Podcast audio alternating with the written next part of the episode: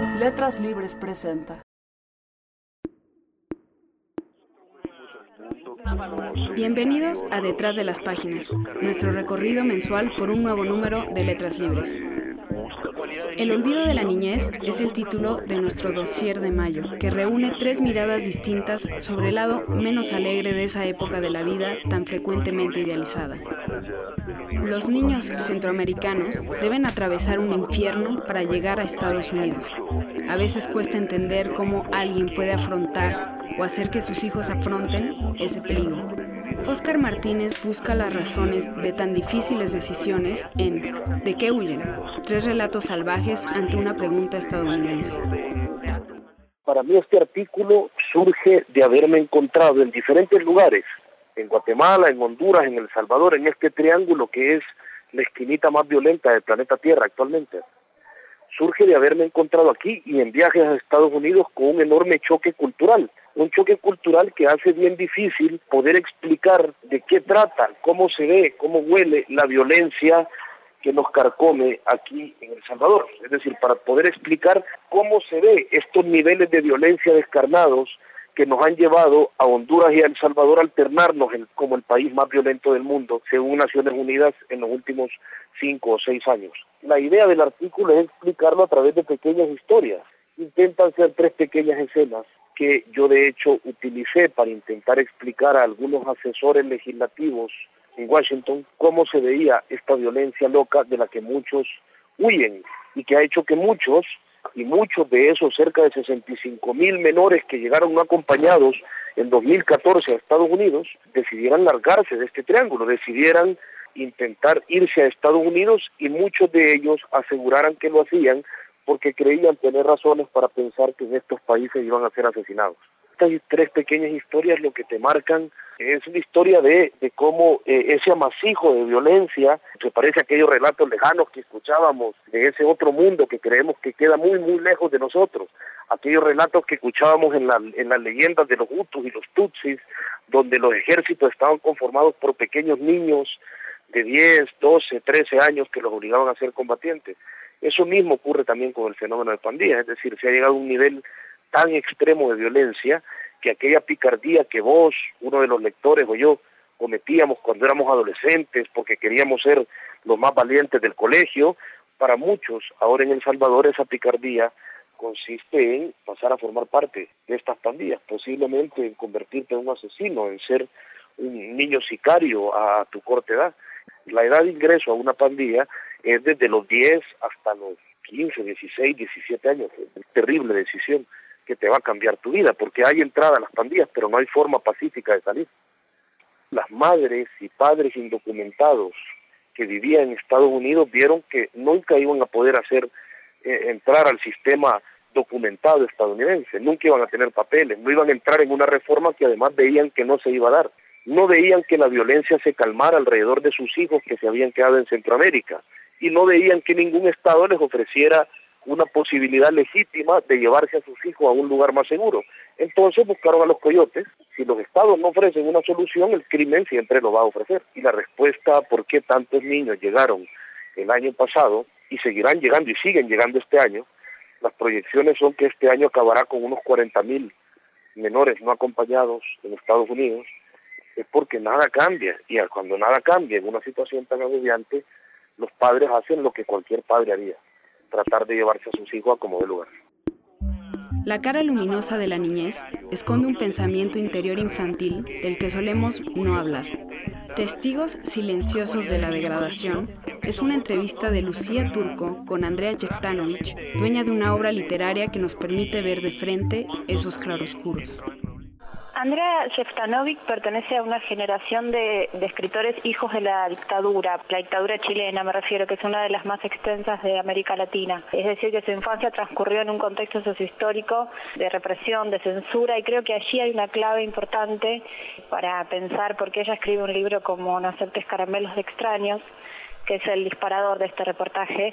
Eh, digo esto, por un lado, porque se trata de un libro donde la infancia eh, aparece retratada en toda su complejidad. Me refiero a que no es una mirada romántica de la infancia, que es la mirada que suele resultarnos por ahí como sociedad más cómoda, aunque sepamos en el fondo que los niños no son esos seres inocentes que sacan lo mejor de los adultos. El segundo punto, para escribir un libro así hay que tener, además de una, eh, una gran cabeza, una gran inteligencia y una buena prosa, un arrojo propio de quien ha transitado situaciones de censuras de este tipo y una necesidad por desenmascarar ciertos mitos, pienso yo, enfrentarse a ciertos tabúes y una necesidad de cierta libertad moral, por decirlo de alguna manera. Reconoce algo muy interesante, que es que los niños son de alguna manera figuras perturbadoras, en el sentido de que es una edad en la que todo se moviliza, todo está en formación, y asegura que como personajes literarios los niños ofrecen un misterio, una lucidez y una ingenuidad a la vez difícil de lograr en personajes adultos. Eh, a ella le interesa esa potencia ¿no? del sujeto infantil y también la, la ambivalencia y la ambigüedad en torno a los discursos sobre la infancia. Ella piensa en los niños como Testigos Silenciosos, que es lo que inspira un poco el título del reportaje. Con el reportaje se publica uno de los cuentos de No caramelos extraños. El cuento se llama Árbol genealógico y es un cuento durísimo porque narra un, incesto, ¿no? La regla de la prohibición del incesto, sabemos, es la que funda de alguna manera nuestra sociedad, la constituye ese pasaje, ¿no? Que, del que visto pensaba como el pasaje fundamental de la naturaleza a la cultura. Y en este cuento hay una o varias vueltas de tuerca a este pasaje, ¿no? La protagonista del cuento, que es una niña adolescente, piensa en fundar una nueva sociedad, su propio clan, dice. Con lo cual el cuento resulta perturbador, pero una vez que uno se entrega un poco a la lectura y se afloja, ¿no? Resulta un universo de ficción eh, muy interesante y yo pensaba que es de esas ficciones que de a poco te van metiendo casi sin darte cuenta en, una reflexión sobre cuestiones universales, sobre grandes temas humanos, porque no hacen otra cosa que iluminar eh, el carácter complejo de nuestra realidad, como que nos puede parecer eh, desmedido, pero muchas veces es ahí en lo desmedido, que es el que nos permite como ver ese carácter complejo en nuestra realidad, más que una cuestión realista. En 2013, Philip Lopate publicó dos brillantes libros sobre el ensayo, que sirvieron de pretexto a Nayef Yeya para entrevistarlo acerca del género literario que es su especialidad. También en este número recogemos Se requiere experiencia, una muestra ejemplar de la ensayística de Lopate. Es uno de los ensayistas más importantes que tenemos en el mundo ahora. Es uno de los ensayistas que le han dado sentido a esta cosa extraña que llamamos el ensayo personal.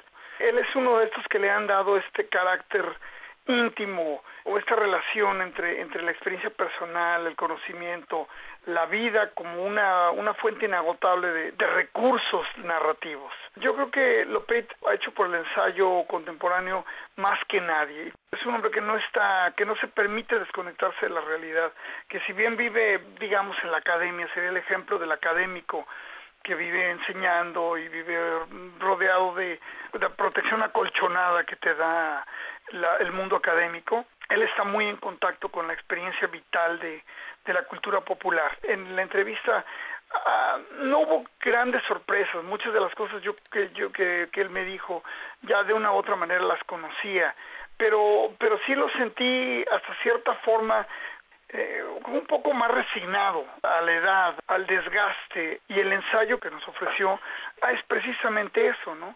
Es casi casi un ensayo de un hombre que se, que, se sabe cerca de, del final. Él habla siempre de que el ensayo no puede ser única y exclusivamente mi visión del mundo. No puede ser algo tan ombliguista como solamente mirarte a ti mismo y exaltar todas tus emociones, sensaciones, percepciones. No puede ser solo eso. Tiene que ser de alguna manera algo más vital, algo más enriquecedor, algo más universal.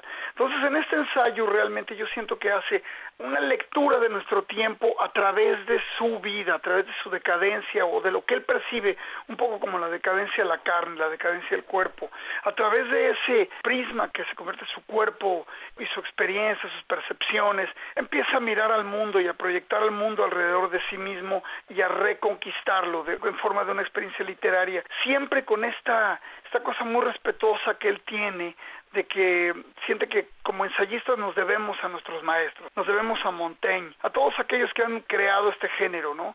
Nunca perdiendo de vista de dónde sale la reflexión que es de sí mismo, de su, de su sentir envejecer.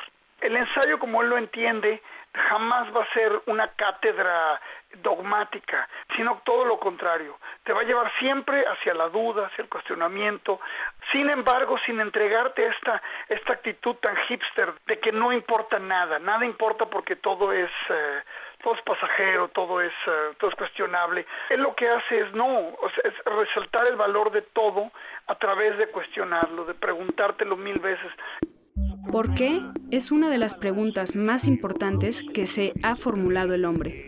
Desde hace siglos, nuestro deseo de saber ha servido para declarar nuestra pertenencia a una misma especie. Curiosidad es un adelanto del nuevo libro de Alberto Mangel que Almadía pondrá en circulación este mes.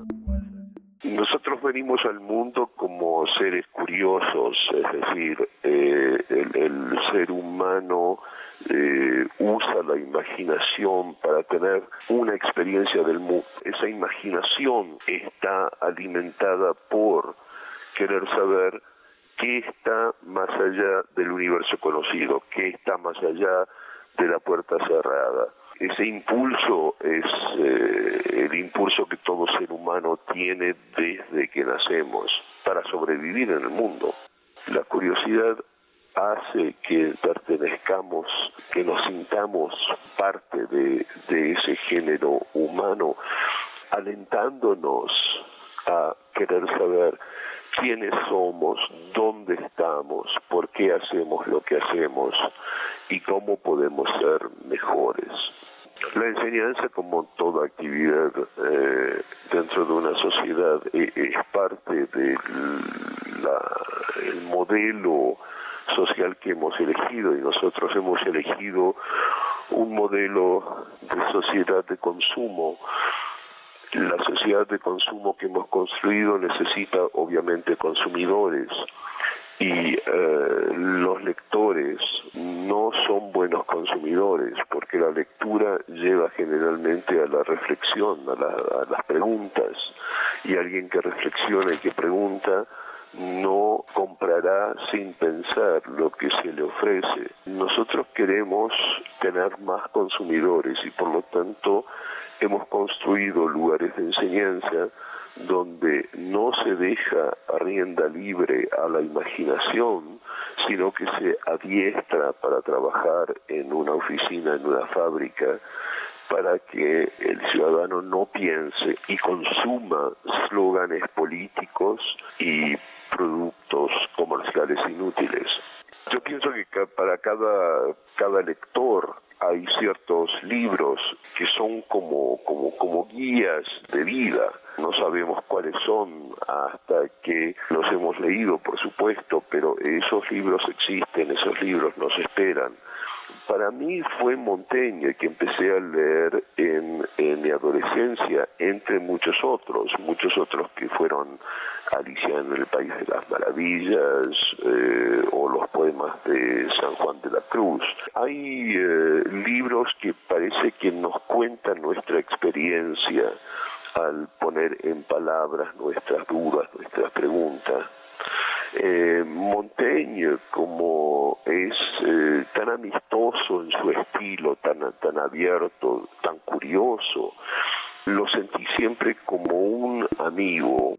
Orson Welles cumpliría 100 años este 2015. Alonso Rubalcaba explica en Orson Welles, Innovación y Frustración, por qué el autor de una de las obras más importantes de la historia del cine encarnó también algunos de los más grandes defectos que puede tener un director.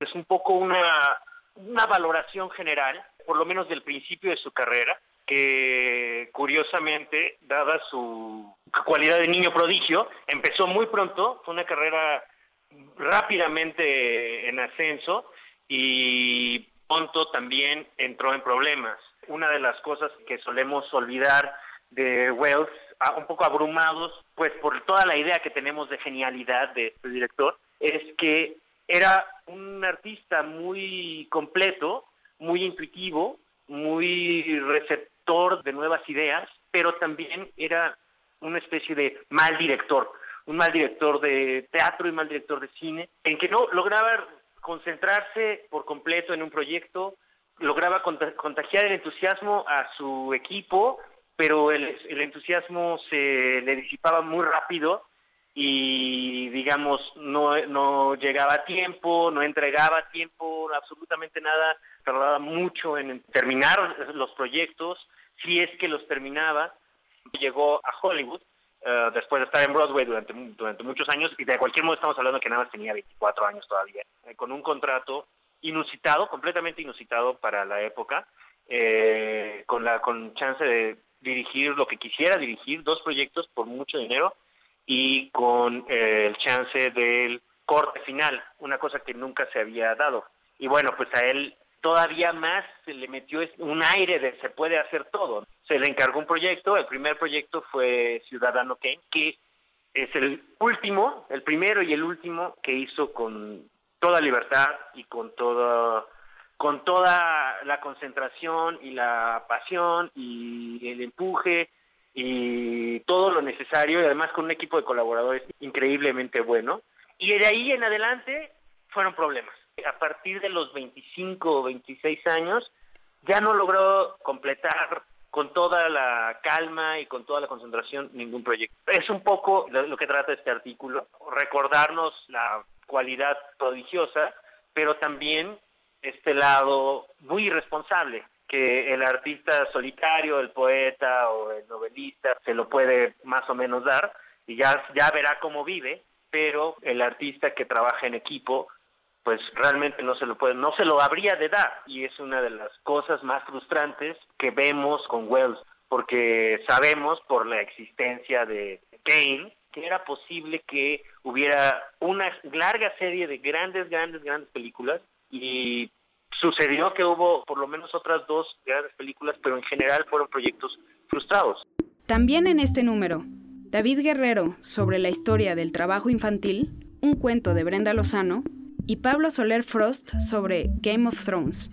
Letras Libres estará disponible a partir del 2 de mayo en puestos de periódicos y también en versión para tabletas en iTunes Store. Soy Patricia Nieto y esto fue Detrás de las Páginas.